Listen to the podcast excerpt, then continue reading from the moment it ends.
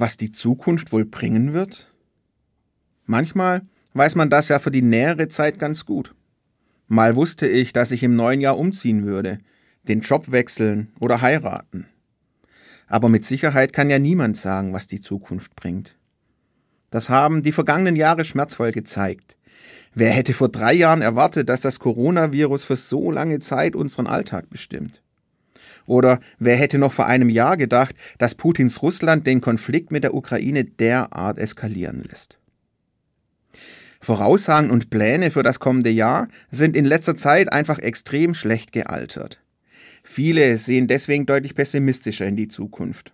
Sorgen vor dem Morgen und Übermorgen haben deutlich zugenommen. Ich kann das gut verstehen. Manchmal geht es mir auch so. Wenn ich mich zum Beispiel frage, in was für einer Welt unsere Kinder in 50 Jahren wohl leben werden.